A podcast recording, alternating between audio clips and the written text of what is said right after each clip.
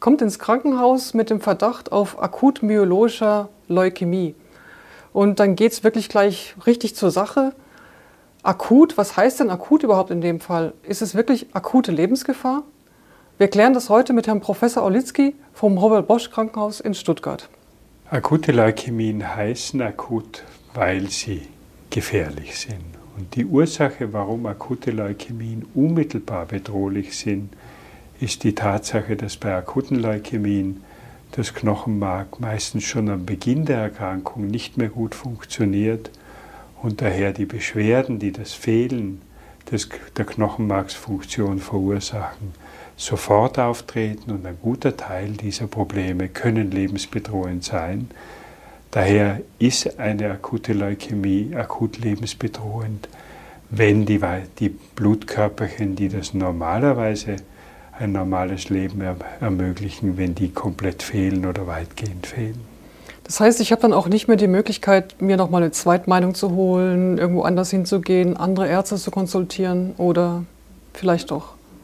Also es gibt Situationen, wo eine Verzögerung der Therapie um ein bis zwei Tage das Risiko zu sterben steigert. Und bei diesen Situationen ist das Einholen einer Zweitmeinung telefonisch immer noch möglich. Man kann immer Daten austauschen. Mhm. Aber wenn es zu einer wesentlichen Verzögerung der Einleitung wichtiger Maßnahmen führt, dann ist es nicht sinnvoll. Mhm. Es gibt andere Situationen, wenn die Knochenmarksleistung noch halbwegs gut ist oder so, dass man damit leben kann, wo man durchaus auch die Zeit hat, eine Zweitmeinung einzuholen. Das muss man in diesem Moment mit seinem betreuenden Arzt besprechen. Ist denn die akute myologische Leukämie auch heilbar? Die akute myologische Leukämie ist bei einem guten Teil der Patienten heilbar. Allerdings ist eine Heilung nur zu erzielen durch relativ intensive Therapien. Daher setzt die Heilbarkeit voraus, dass der Mensch in einem Zustand ist, wo diese intensiven Therapien zumutbar sind. Und daher ist die Heilbarkeit bei sehr betagten Menschen nicht gegeben und bei jungen Menschen heilen wir circa 60 Prozent.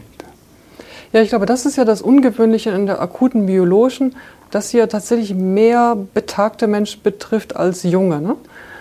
Die akute myologische Leukämie nimmt kontinuierlich zu, mit zu in der Häufigkeit mit zunehmendem Lebensalter. Mhm.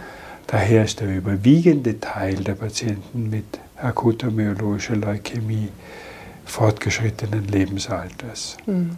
Und daher ist die Bewertung des allgemeinen körperlichen Zustandes für die Planung der Therapie von besonderer Bedeutung. Mhm. Ja, wir kommen ja dann zum Thema Symptome. Was wir, also meistens ist es ja so, dass Menschen mit einer akuten Leukämie zum Arzt gehen, weil sie sich schon unwohl fühlen, weil sie gewisse Symptome haben. Was sind denn das für Symptome und wo kommen die denn so her? Die Symptome sind meistens darauf zurückzuführen, dass bestimmte Blutkörperchen fehlen. Wenn rote Blutkörperchen fehlen, dann wirkt sich das einfach in einer Verminderung der körperlichen Leistungsfähigkeit aus. Das heißt, ein Mensch, der bisher locker in den dritten Stock hinaufgesprungen ist, muss plötzlich im ersten Stock stehen bleiben, weil er keine Luft mehr bekommt. Äh, diese Symptome entwickeln sich meist nicht von einem Tag auf den anderen, weil ein direkter linearer Zusammenhang zwischen Menge an roten Blutkörperchen und Leistungsfähigkeit besteht. Mhm. Bei weißen Blutkörperchen führt der Mangel zu einer Abwehrschwäche. Der wirkt sich aber nicht linear aus, sondern man hat dann wenig weiße Blutkörperchen und irgendwann kommt ein Infekt, den man nicht loskriegt. Also das kann auch relativ harmlos beginnen, wie ein Infekt der oberen Atemwege, also mhm. ein normaler Husten oder Schnupfen, nur dass er halt nicht weggeht. Und dann macht man Blutbild und kommt drauf, hoppla, da sind ja die Blutwerte sagenhaft verrutscht. Mhm. Die Blutblättchen wirken sich bei einem Mangel ebenfalls erst ab einer bestimmten Schwelle aus. Das heißt, sie können Verminderungen haben bis zu einer relativ niedrigen Zahl, ohne dass sie irgendwas merken, dann schlucken sie Aspirin, weil sie Kopfweh haben und oh. kompromittieren ihre Blutstillung noch zusätzlich und dann kriegen sie plötzlich eine Menge blauer Flecken oder es rutscht über die Grenzen. Das heißt, diese drei Symptome sind die häufigsten Beschwerden, mit denen Patienten zum Arzt gehen. Und üblicherweise sind Patienten sehr überrascht, dass sie dann vor einer katastrophalen oder schwerwiegenden Situation stehen mhm. und so, dass die akuten Leukämien wirklich zu den Erkrankungen gehören, wo Menschen von einem Tag auf den anderen aus dem Leben rausgerissen werden können mhm. und plötzlich ja, Konsequenzen ziehen müssen, die sie sich nie träumen haben lassen. Woher kommt denn die akute myologische Leukämie? Was, ist denn, was heißt denn myologisch überhaupt? Myologisch ist ein Begriff, der letztlich den Gegensatz zu lymphatisch darstellt. Myologisch bedeutet aus dem Knochenmark stammend, während lymphatisch bedeutet hatte aus dem Lymphsystem stammend. Und die myologischen Zellen des Knochenmarks sind jene Zellen, die zur Ausbildung von Fresszellen, von roten Blutkörperchen und von Blutblättchen führen. Mhm. Während die lymphatischen Zellen sich aus dem Knochenmark zwar ebenso entwickeln, aber dann in die lymphatischen Gewebe wie Lymphknoten, Milz und zum Teil Knochenmark auswandern. Mhm. Was sind denn jetzt die Zellen, die da entarten in, in dem Fall? Was wäre denn eigentlich deren richtiger Job gewesen? Biologische Zellen reifen normalerweise aus zu sogenannten Granulozyten. Und Granulozyten sind die Zellen, die uns vor Bakterien beschützen. Mhm. Die patrouillieren entlang der Gefäßwände und wo immer ein Bakterium durchschaut, fressen sie dieses auf. Daher mhm. sind sie für die Abwehr von schweren Infektionen die mit Abstand wichtigste Zellsorte. Mhm. Was ist denn eigentlich die Ursache einer akuten Leukämie? Gibt es da bekannte Ursachen? Also die Ursache ist bei allen bösartigen Erkrankungen ähnlich. Die zwei Hauptursachen ist, sind unsere Natur und der Zufall. Mhm. Nämlich alle Zellen bei uns können bei der Weitergabe von genetischer Information bei der Zellteilung von der Mutter auf die Tochterzelle Fehler machen. Und wenn in einer Zelle Fehler entstehen, die sie bösartig verändert, dann entstehen die Erkrankungen.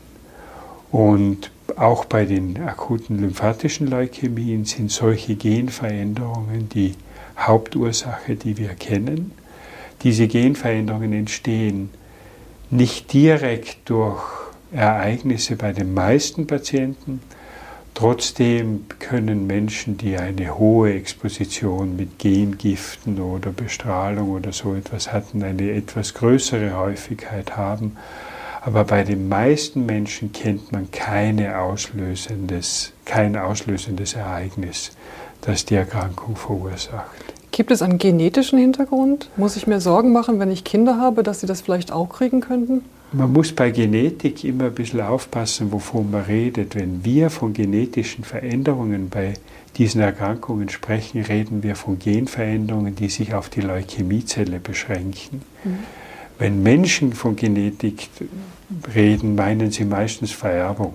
Mhm. Und Vererbung hat aber, Genetik hat mit Vererbung nur dann was zu tun, wenn die genetischen Veränderungen in den Eizellen oder in den Samenzellen sind. Mhm.